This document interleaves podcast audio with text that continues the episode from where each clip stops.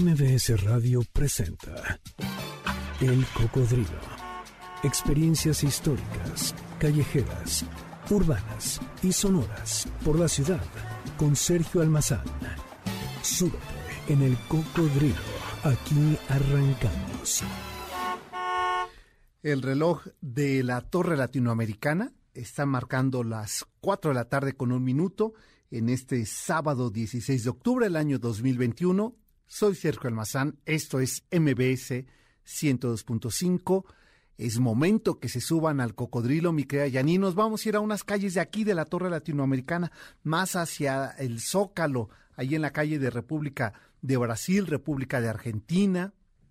¿Y qué vamos a ver ahí? ¿Qué vamos a recorrer? Pues quédense con nosotros para que lo sepan, para que disfruten del recorrido, pero no nos vamos así a capela, nos vamos a este ritmo. La rocola del cocodrilo.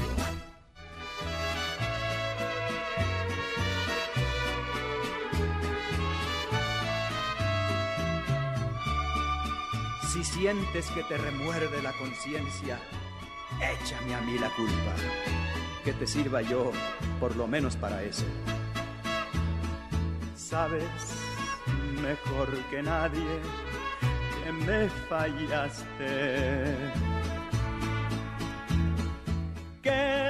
Que prometiste se te olvidó. Ya lo escucharon ustedes, se trata de José Ángel Espinosa Ferrusquilla, el compositor del monte. Aunque nadie te amara igual que yo,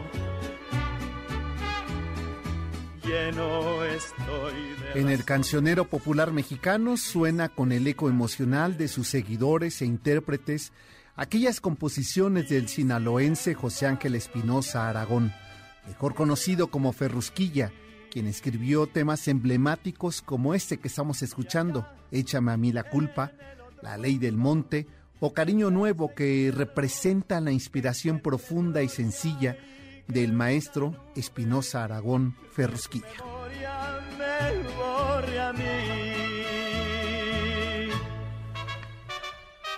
Dile a quien te pregunte que no te quise.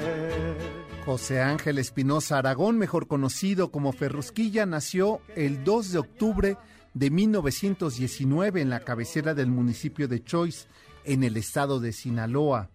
Es el primogénito de cuatro hijos de doña eh, Ventura Espinosa y doña Fredesvinda Aragón. La familia de José Ángel se dedicaba a la fabricación de jabones de velas, peines, guaraches, cintos, jaras, piedras de amolar y sombreros, entre otros negocios dirigidos por su abuelo, quien siempre aprovechaba la menor oportunidad para contar sus vivencias durante la Revolución Mexicana. Historias plagadas de persecuciones, levantamientos y cuartelazos que José Ángel, su público más ferviente, disfrutaba escuchar, ya que le permitían imaginar los gritos y balazos, la mirada al horizonte sinaloense para trazar en su imaginación las subidas al monte.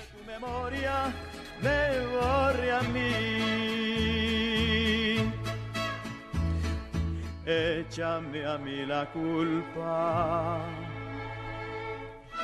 de lo que pasa. Y si infancia es destino, aquellos relatos fueron el origen de algunas de las composiciones con ese aire campirano, rural y profundo de ese México eh, en medio de la Revolución Mexicana y lleno de pasiones. A raíz de la muerte de su madre, la familia se mudó al Guayabo, población ubicada en, eh, ubicada en la orilla del río Fuerte, y más tarde migraron a Los Mochis, ciudad en la que eh, realiza estudios de secundaria y en donde su padre conoce a María Gastelum, quien fue una madre para José Ángel que en 1935 y a sugerencia de sus profesores viajó a Mazatlán para continuar su preparación. Atiende preferentemente a toda esa gente que te pide amor, pero el tiempo que te quede libre, si te es posible, dedícalo a mí. Motivado por sus amigos, viajó a la Ciudad de México tras su sueño de convertirse en médico. En 1938 ya trabajaba en la XEQ, estación radiofónica que para sostener su vida en la ciudad tuvo que trabajar ahí de múltiples empleos. Uno de los programas donde comenzó su vocación fue en el Fifirafas del Valeroso, escrito por Pedro Urtimalas, Jesús eh, Camacho eh, Villaseñor y protagonizado por Blanca Estela Pavón, quien realizaba el papel de Florecita, y Pedro Cardoso, que personificaba a Fifirafas. Pero había otro personaje muy importante en esa radionovela que era el capitán Ferrusquilla, representado por el jefe técnico Carlos Contel, hermano del gerente de la estación Enrique Contel, quien un día le pidió escoger entre ser técnico de sonido o actor. Por lo que entonces el lugar quedó vacante.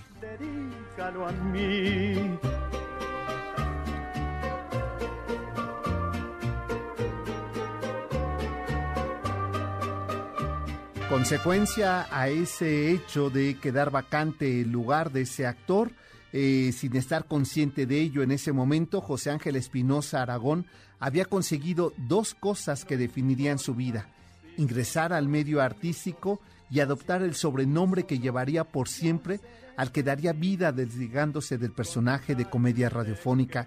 Y así, con ese apodo de Ferrusquilla, lo conoce, se inmortalizó y fue el autor de célebres temas como este que estamos escuchando, El tiempo que te quede libre. Y otra vez te llamen, volveré a decir, el tiempo que te quede libre, si te es posible, dedícalo a mí.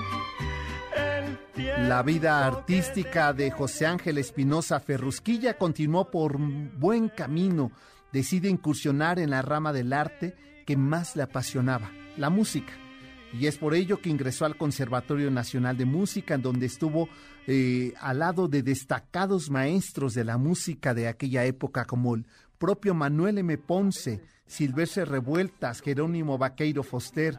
Y en 1951, gracias a esa inspiración y a ese México postrevolucionario, compone su primer tema, A los amigos que tengo y poco tiempo después seguiría otra quizás su obra maestra, Échame a mí la culpa, canción que lo consolida como compositor y lo lanza a la fama, pues no solo tuvo éxito en México, sino más allá de las fronteras, especialmente en España, país que conoció al igual que Alemania y Estados Unidos, gracias a su trabajo como autor. Otros temas inolvidables que surgieron de la inspiración de José Ángel Espinosa Ferrusquilla son La ley del monte, El tiempo que te quede libre, Cariño nuevo y Sufriendo a solas, entre muchas otras más. Que es preferible sufrir a solas mi cruel tormento pero como actor también destacó en películas eh, como aquella dirigida por Tito Davidson, Medianoche, El hombre de papel en 1963, dirigida por Ismael Rodríguez, El Tunco Maclovio, dirigida por Alberto Mariscal en 1970 y dos años más tarde, La duda de Rafael Gil, filmada en España y basada en un argumento de Benito Pérez Galdós. Por otra parte, el maestro José Ángel Espinosa realizó una importante labor altruista, durante 27 años organizó en Sinaloa la feria maratónica que permitió empedrar todas las calles del municipio de Ajome, construir dos escuelas secundarias y dotar de aire acondicionado a dos sanatorios de su localidad. Asimismo, donó aproximadamente 200 reconocimientos al Museo de Arte de la Población que lo vio nacer en Chos, donde está justamente su museo. El pasado 2 de octubre se cumplieron 102 años del nacimiento del cantautor José Ángel Espinosa Ferrosquilla y por ello hoy lo vamos a celebrar, a conmemorar su aniversario de nacimiento, por supuesto con sus composiciones y sus grandes intérpretes.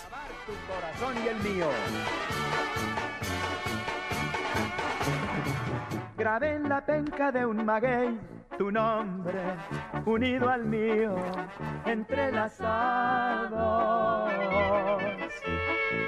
como una prueba ante la ley del monte, que allí estuvimos enamorados. Tú misma fuiste quien buscó la penca, la más bonita, la más esbelta. Y hasta dijiste que también grabara dos corazones con una flecha. Pues a este ritmo de banda, mi crea Janine, ahora sí nos fuimos hasta Sinaloa y desde ahí estos ritmos, la inspiración de este enorme maestro de grandes temas que... Eh, a ver, no me digan que no, Luisito, no ha habido borrachera en la que no cantes la ley del monte. ¿A poco no? Eh, Janine, como es un poco más de rompope, no, no es tanto de whisky, ella se pone el tiempo que te quede libre. Y así podemos seguir una larga lista. Eh, estaba pensando si eh, seguro que tienes cara de tú cantar, échame a mí la culpa, ¿verdad? Sí, son, esos son sus, son los ritmos de cada uno de nuestro equipo de producción y ya no les digo de los míos, pero por lo pronto los dejo con este tema, La Ley del Monte. La misma noche que mi amor cambiaste, también cortaste aquella penca. Te imaginaste que si la veía, para ti sería como una afrenta. Se te olvidaba que el maguey sabía. Bueno, pues con esta música de fondo, que la verdad es que eh, cuando uno se pone a escucharlas, uno se da cuenta la importancia de esa transición histórica, natural, que, que vive el, eh, el, país después de la Revolución Mexicana. Estos temas con aire campirano, eh, que yo recuerdo que incluso hay una película este, que yo fui eh, al cine a verla, que eh, este, a mi abuela le encantaba eh, este, Vicente Fernández. De hecho, está estelarizada esa película con Vicente Fernández. Y me acuerdo que fuimos a un cine piojísimo ahí por Tepito, eh, a escondidas del abuelo para que viera. Claro, por supuesto me quedé dormido, pero yo recuerdo que era uno de los temas más ocurridos en las fiestas familiares, La Ley del Monte del maestro Ferrusquilla. Y a veces muchas de esas canciones las vamos cantando a lo largo de nuestra vida sin darnos cuenta la importancia de sus compositores. Y hay que decir algo, ¿de quién es padre Ferrusquilla? Pues de eh, Angélica Aragón, esta tremenda actriz que incluso en un momento hizo un disco en homenaje a su padre. Este, pues que qué bueno que sea actriz. Eh, este, con ello no digo más, pero que bueno, supongo que cantar los temas emblemáticos de ese México por revolucionario, de los cuales su padre está ahí inscrito en ese acervo musical de la cultura popular mexicana, es verdaderamente valioso y significativo. Por ello, a la tarde de hoy vamos a estar escuchando temas del maestro José Ángel Espinosa Ferrusquilla, que lo estamos eh, celebrando en estos 102 años de su nacimiento. Y les eh, recuerdo que regresando a la pausa, mi querida Janine, nos vamos a ir ahí a las calles. Eh, ese tramo es Luis González Obregón. Eh, después, si nosotros fuéramos hacia el centro, hacia el poniente del centro histórico, este, la calle se convierte en República de Cuba. Si nos vamos hacia el oriente del centro histórico, se convierte en San Ildefonso. La otra esquina es República de Brasil, República de Venezuela, al antiguo convento de la Encarnación nos vamos. Es la única calle que tiene árboles en el centro histórico. Eh, quizá de eso ustedes no se, no se han fijado mucho. El centro histórico no, no está arbolado, no tiene plantas. Ese tramo, ese tramo que es bellísimo, que es eh, este, a espaldas de la Plaza Mayor, del Templo Mayor, donde está Porrúa atrás, en esa callecita donde está el Colegio eh, Nacional, ahí enfrente está un edificio emblemático de 1922 y del cual vamos a platicar la tarde de hoy y que después de 20 años de haber estado cerrado, por fin se ha abierto sus puertas y podemos recorrer sus pasillos, sus eh, arcadas y mirar lo que hicieron grandes artistas de las eh, artes eh, plásticas mexicanas en sus muros como fue Diego Rivera, Montenegro y me estoy refiriendo a las oficinas de la Secretaría de Educación Pública. Y de ello vamos a platicar porque hablaremos de los 100 años de la fundación de esta Secretaría que le cambió la vida a México. Imagínense que antes de ese 1921, la Ciudad de México, eh, o el país más bien, vivía con un 80% de su población que no sabía leer ni escribir. Después de ello, la vida cambió y es un proceso largo del cual 100 años más tarde vamos a dar cuenta, después de la pausa, a 100 años de la creación de la Secretaría de Educación Pública. Hacemos la pausa, mi crea Yanin, y venos preparando, por favor, nuestro cocodrilo, que ya nos vamos hasta las calles del centro. Volvemos. El cocodrilo regresa después de esta pausa. No te despegues. MBS 102.5. Ya estamos de regreso. Sigamos recorriendo la ciudad en el cocodrilo con Sergio Almazán, aquí en MBS 102.5.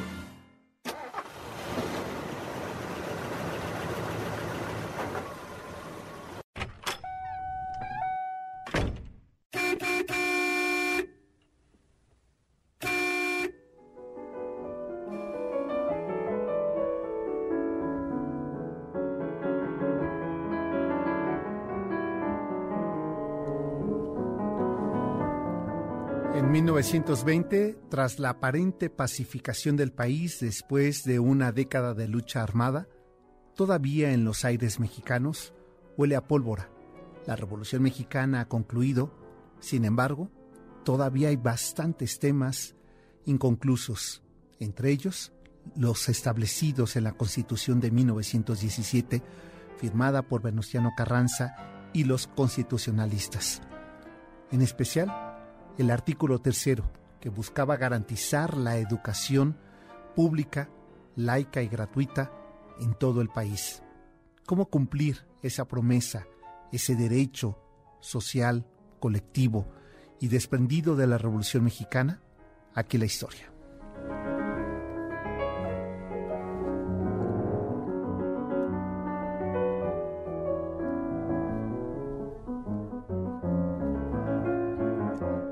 La Secretaría de Educación Pública se funda durante el periodo postrevolucionario, como respuesta a aquellas demandas por llevar educación a todo el pueblo mexicano y así incluir a quienes nunca habían tenido acceso a la educación.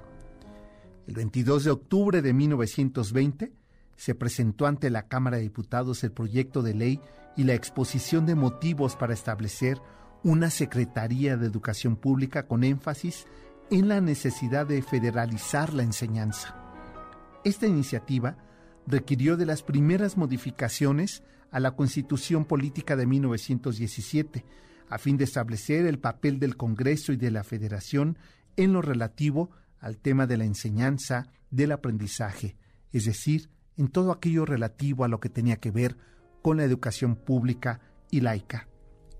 Tras la aprobación de dichas modificaciones, el 25 de julio de 1921, el presidente Álvaro Obregón emitió el decreto para la creación de la Secretaría de Educación Pública, que condujo al proceso legislativo para contar con la aprobación de las cámaras de diputados y senadores y hacer posible la creación de, de esta Secretaría.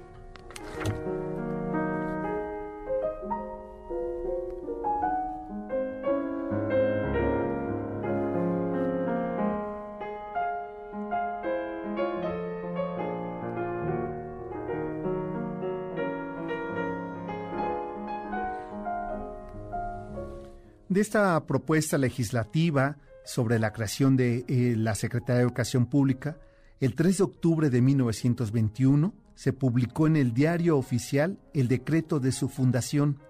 José Vasconcelos rindió protesta como primer secretario de Educación Pública el 12 de octubre de 1921, es decir, hace 100 años. El edificio sede de la Secretaría se inauguraría posteriormente hasta el 9 de julio de 1922. La década de los 20 marcó el principio de una nueva etapa en la historia de México, la etapa de la reconstrucción nacional, incluyendo o comenzando para esta reconstrucción nacional la educación pública, laica y gratuita.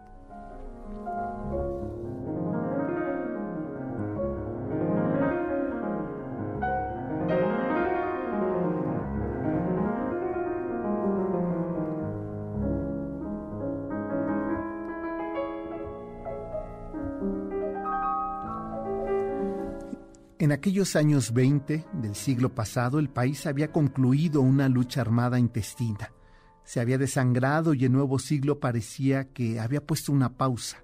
Por eso, a partir de 1920, los hombres que tomaron las riendas del gobierno se plantearon el reto de proyectar, si no un nuevo país, al menos uno diferente en lo político, en lo económico, en lo social y sobre todo uno distinto en lo educativo. Álvaro Obregón, presidente entre 1920 y 1924, tuvo esa habilidad no solo de rodearse de personas capaces y con preparación para desempeñar eficientemente la encomienda que se le había asignado, sino para dejar hacer, para apoyar y confiar en el trabajo que en su nombre se forjaba. Al menos así sucedió como secretario de Educación cuando se asignó a José Vasconcelos para cumplir esta misión.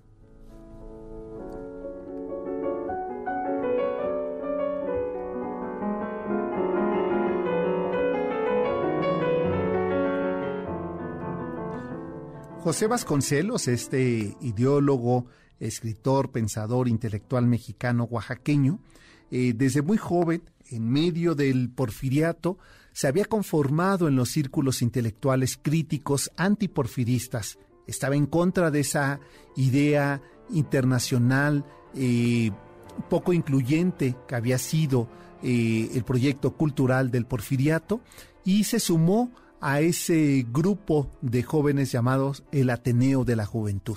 Estos jóvenes críticos al gobierno de Porfirio Díaz habían marcado un momento clave de ruptura entre las ideas del siglo XIX y el naciente siglo XX. Es por ello que su llegada a la Secretaría de Educación Pública en 1921 estaba lleno también de algunos eh, preceptos ya escritos durante el movimiento revolucionario que iban en contra de hacer de la educación un Estado clasista de diferencias, sino más bien procurar una inclusión general del pueblo mexicano a la educación.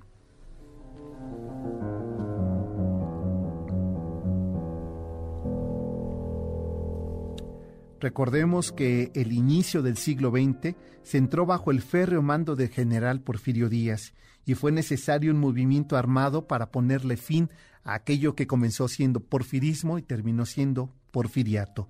Ese proceso sirvió para replantearse qué tipo de nación se quería construir y con ella qué tipo de mexicano se esperaba formar.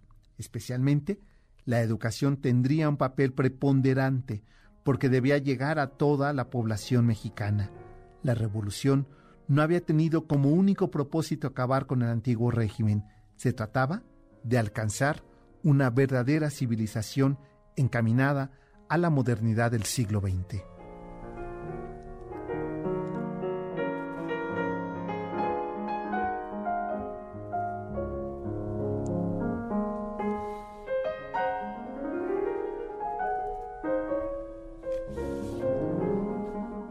Cuando uno revisa históricamente lo que significó eh, esos años posteriores al fin de la revolución entre 1920 y 1925, uno se encuentra a un país que se está conformando y que está rompiendo viejos esquemas y construyendo nuevos. Y para esa transformación postrevolucionaria que el país necesitaba, eh, tuvieron que invertirse no solamente recursos materiales, sino también intelectuales, discusiones profundas y crear una verdadera revolución de las ideas. Es por ello que, por un lado, tenemos este pensamiento incluyente masivo de la educación pública que Vasconcelos encabezó a través de una de sus obras quizá más importantes, que es El Ulises Criollo. Esa idea de la eh, raza cósmica, como él llamaba, ese postulado donde establecía que eh, todo eh, ciudadano, todo mexicano y mexicana en este país tenía derecho a acceder a la educación. Consideremos que de aquellos 5 millones aproximadamente de habitantes que tenía en 1920 todo el país, cerca del 80%, es decir, más de 4 millones de habitantes, no sabían leer y escribir por lo que hacía muy difícil aquella promesa de desarrollo, de crecimiento que se pretendía eh, llegar y alcanzar tras la Revolución Mexicana, si no era a través de la educación. Eh, de ahí que el proyecto vasconcelista de educación incluía tres ejes. La construcción de escuelas en todo el país fueran escuelas rurales, fueran escuelas campesinas o escuelas de las ciudades. El segundo proyecto, la biblioteca pública. Decía, los hijos de las escuelas públicas serán los que alfabeticen a sus padres, pero si no hay eh, libros en casa, debe de haber un espacio público, una biblioteca, donde poder acercar y acceder a la población mexicana de educación. Y el tercero de los ejes era la expresión de la cultura. Decía que a través del movimiento cultural, México podía, mientras se alfabetizaba, tener nociones y conocimiento de lo que era su historia nacional. Y por ello es que invita a un grupo de artistas plásticos a que eh, lleven a cabo este proyecto, el que se conoce como el muralismo mexicano. Pero regresando a la pausa vamos a hablar cómo respondieron también otras artes a esa convocatoria de la educación masiva y pública. Nos vamos a la pausa y nos vamos a albergar a uno de los dos grandes patios de la Secretaría de Educación Pública para desde ahí contar la historia de la educación en México. El cocodrilo regresa después de esta pausa. No te despegues. MBS 102.5. Ya estamos de regreso. Sigamos recorriendo la ciudad en el cocodrilo con Sergio Almazán, aquí en MBS 102.5. No importa que sean dos minutos. La señora de la elegante voz, como se le eh, conocía, María Dolores Pradera, en su versión al tema de José Ángel Espinosa Ferrusquilla, El tiempo que te quede libre. Dux Fox, a propósito de que estamos eh, dedicándole nuestra rocola al maestro Ferrusquilla, me escribe diciendo, mi primo de Mazatlán se casó con la sobrina de Ferrusquilla. Toda la familia es súper linda. Es lo que nos dice. Gracias por compartirnos esto. Saludos también a Silvia Romo dice que eh, ya está viajando en el cocodrilo. Blanca Push, eh, buenas tardes, dice Fernando Ríos, eh, Soledad Córdoba. Y por aquí alguien me decía, por fin nos estoy escuchando. Pues, ¿dónde te habías escondido? Mari Carmen Ferrar dice que aquí nos está escuchando. Pues te mando muchos saludos, mi querida Mari Carmen. Espero estés disfrutando la música de las composiciones de Ferrusquilla en sus diferentes intérpretes y también este recorrido por la historia del de, eh, centenario que estamos cumpliendo en este 2021 eh, de la creación de la Secretaría de Educación Pública. Eh, junto con ello, junto con este, la creación de esa institución fundamental para cumplir uno de los derechos humanos eh, eh, y una de las promesas eh, dentro del movimiento revolucionario que quedaron establecidas en la Constitución de 1917. Junto con ello, había también una necesidad de, de poder contar con instituciones educativas a nivel nacional y, por supuesto, que las oficinas administrativas de la naciente Secretaría de Educación Pública no eran la excepción, era necesario eh, hacer partícipe de la institucionalización de la educación en México a través también, por supuesto, de eh, edificios. Y esto ocurriría el 9 de julio de 1922. Aquí parte de esa crónica.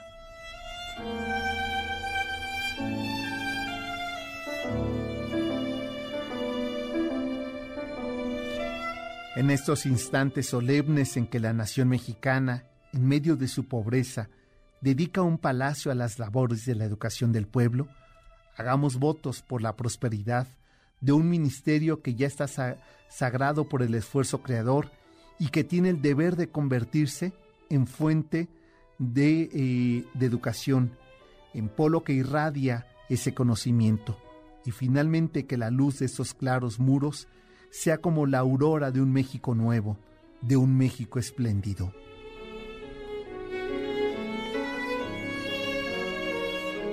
Ese es parte del discurso que pronunció José Vasconcelos en la inauguración del edificio de la Secretaría de Educación Pública el 9 de julio de 1922.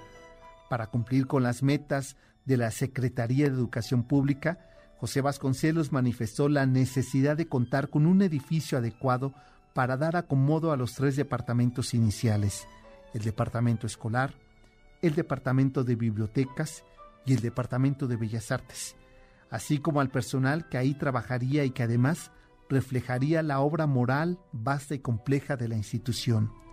Se requería de un palacio dedicado a la tarea más importante en aquellos años 20, la educación de los mexicanos. El entonces presidente de la República, general Álvaro Obregón, accedió inmediatamente a la realización del proyecto.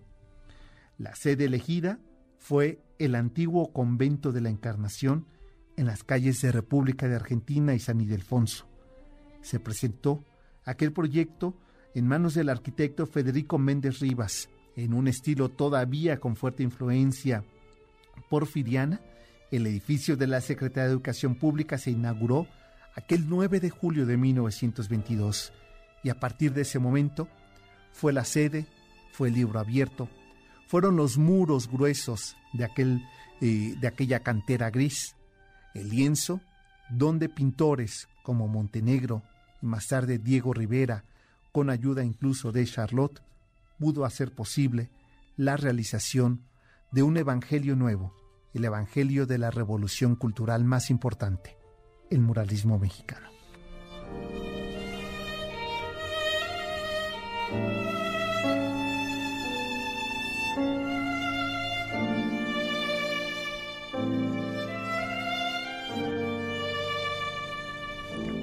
De aquel edificio religioso eh, eh, que tiene acceso por la calle de República de Argentina, eh, se ocupa un predio que anteriormente había sido destinado como el convento de la Encarnación, de lo cual solamente subsiste la iglesia que fue construida en el siglo XVII y misma que en 1924 fue inaugurada como biblioteca y sala de banderas hispanoamericanas, mejor conocida como la Biblioteca Iberoamericana, donde incluso se encuentra en el interior el gran mural de enormes dimensiones de Roberto Montenegro que contiene el tema La unión de los pueblos latinoamericanos, una expresión de las artes renacentistas muralistas que siguiendo la idea clásica del muralismo, el maestro Montenegro haría posible una identidad latinoamericana tras vivir sus diferentes eh, revoluciones y luchas toda América Latina y construir ahí en ese espacio que sería la biblioteca eh, iberoamericana como un eh, escenario donde se confluyen las ideas a través de la plástica de Roberto Montenegro de lo que es la construcción del pensamiento latinoamericano.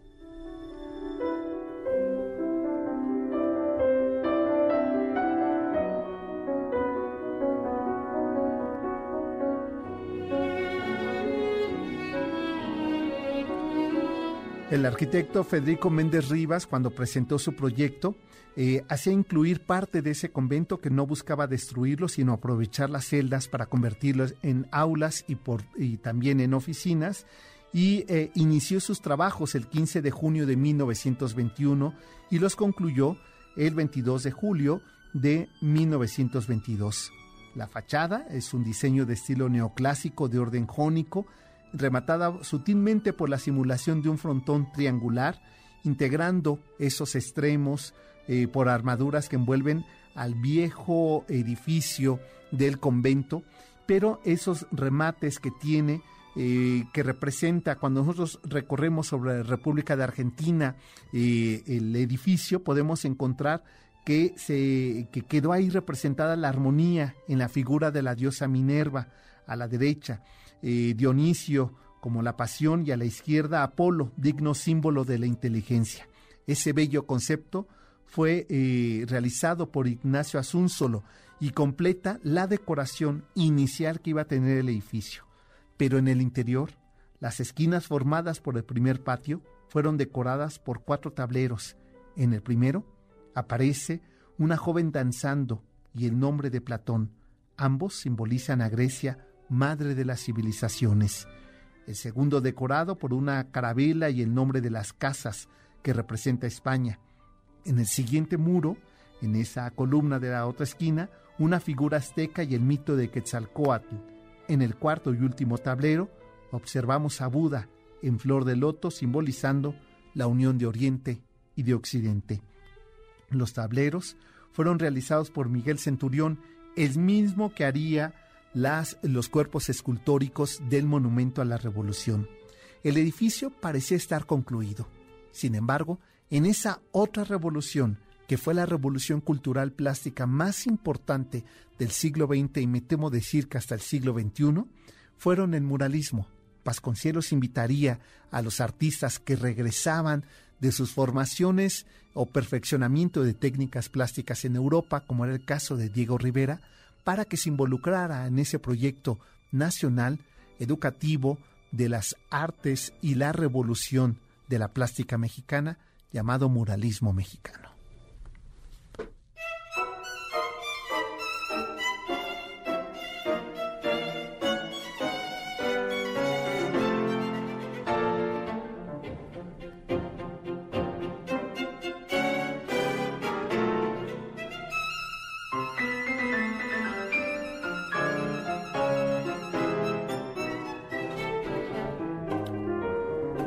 Cuando surge el movimiento eh, muralístico en nuestro país, paralelo está corriendo el de la música.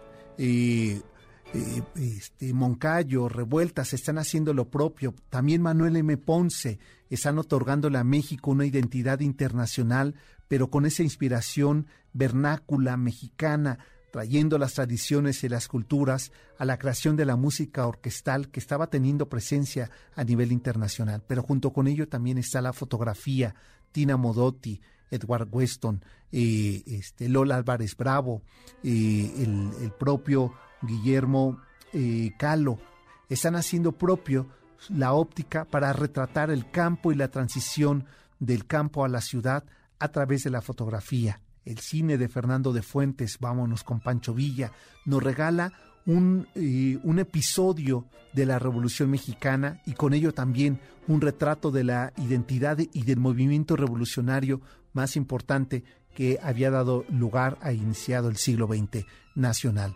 Y, eh, y por último, por supuesto también la literatura. Martín Luis Guzmán estaba haciendo lo propio. Pero alrededor de todo ello estaba el movimiento eh, muralístico, el plástico, donde está Charlotte, Revueltas, donde se van a sumar Siqueiros, Orozco, Aurora Reyes, y todo ello hoy lo podemos ver en esos gruesos muros de los pasillos, tanto de San Ildefonso como de la Secretaría de Educación Pública, que por fin, después de 20 años, volvieron a abrir sus puertas. De eso platicamos regresando de la pausa. El cocodrilo regresa después de esta pausa. No te despegues. MBS 102.5. Ya estamos de regreso. Sigamos recorriendo la ciudad en el cocodrilo con Sergio Almazán, aquí en MBS 102.5. Quizá uno de los más importantes intérpretes de la música de Ferrusquilla es, sin lugar a dudas, Vicente Fernández. Y aquí está su versión y probablemente sea la versión más importante al tema de Ferrusquilla, La Ley del Monte, y es la versión que hace el propio Vicente Fernández. Cada que escucho este tema, lo único que me evoca es la enorme riqueza eh, natural y que para algunos eh, investigadores eh, sobre las, las culturas, sobre todo latinoamericanas, les parece sorprendente e incluso hablan de surrealismo, de realismo mágico a este campo mexicano que eh, hombres y mujeres en contacto con esa naturaleza pueden escribir temas como este, ¿no?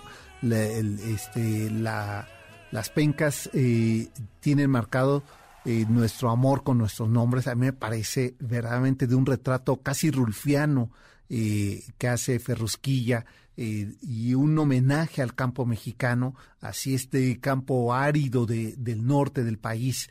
Y, por ello es que este es uno de mis temas eh, favoritos. No sé si el, el, intérprete, pero este pero la verdad es que siempre que pensamos en la ley del monte, lo pensamos en la voz de Vicente Fernández, el, de la composición de José Ángel Espinosa Ferrusquilla. Y bueno, pues eh, seguimos este y que ah, me decían aquí que por qué no no eh, que no cantaba yo la mire si habría que cantar una yo cantaría de de Ferrosquilla Cariño Nuevo que apenas si nos regalaste unos este unos acordes del, del tema que es y que además la versión la gran versión que hace Lola Beltrán, pero no, no, ya ni tú quieres que me apaguen antes de tiempo. ¿Ves cómo anda el rating? Y tú con esas cosas. Mejor dejamos que Lola Beltrán haga lo, lo suyo en Bellas Artes, nada más. Cariño. Imagínate, Janine, ¿cómo será ese amor? A ver, es que verdaderamente Ferrusquilla era un enorme poeta. Me hiciste revivir, me diste fe y consuelo, trajiste para mí cariño nuevo. Nada más. ¿Tú crees, Janine, que uno puede hacer algo después de esa versión que hace Lola Beltrán allí? Estoy ligada a ti como el calor al fuego. No, ¿te ha pasado ese amor que, este, como dice, eh, este, que alivies el dolor que otro amor dejó dentro de mí? Sí, ese es cariño nuevo. Cariño. Cariño nuevo.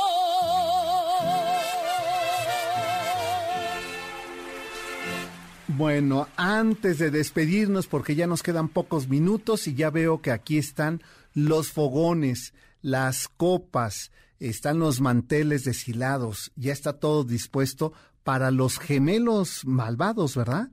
Para, eh, que es el dobles, clonaciones y gemelos malvados. Ese es el tema. Ya saben cómo es el doctor Zagal, siempre provocando ahí la curiosidad alrededor de la mesa de ese gran banquete. Pues en unos minutos ya está aquí el doctor Zagal y les llevará hasta la comodidad de su mesa, de su casa, del espacio donde nos escuchan, de ahí de ese sitio que han elegido, pues estas historias. Por lo pronto nosotros volvemos a los patios, a dos de estos grandes patios del edificio de la Secretaría de Educación Pública sobre República de Brasil, República de Venezuela, eh, República de Argentina y eh, eh, Luis Obregón González.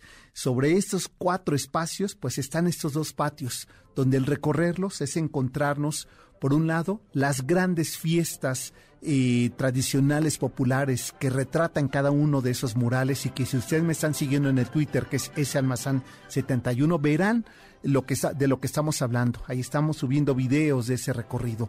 Otro más, pues tiene que ver con la educación del, eh, en el campo.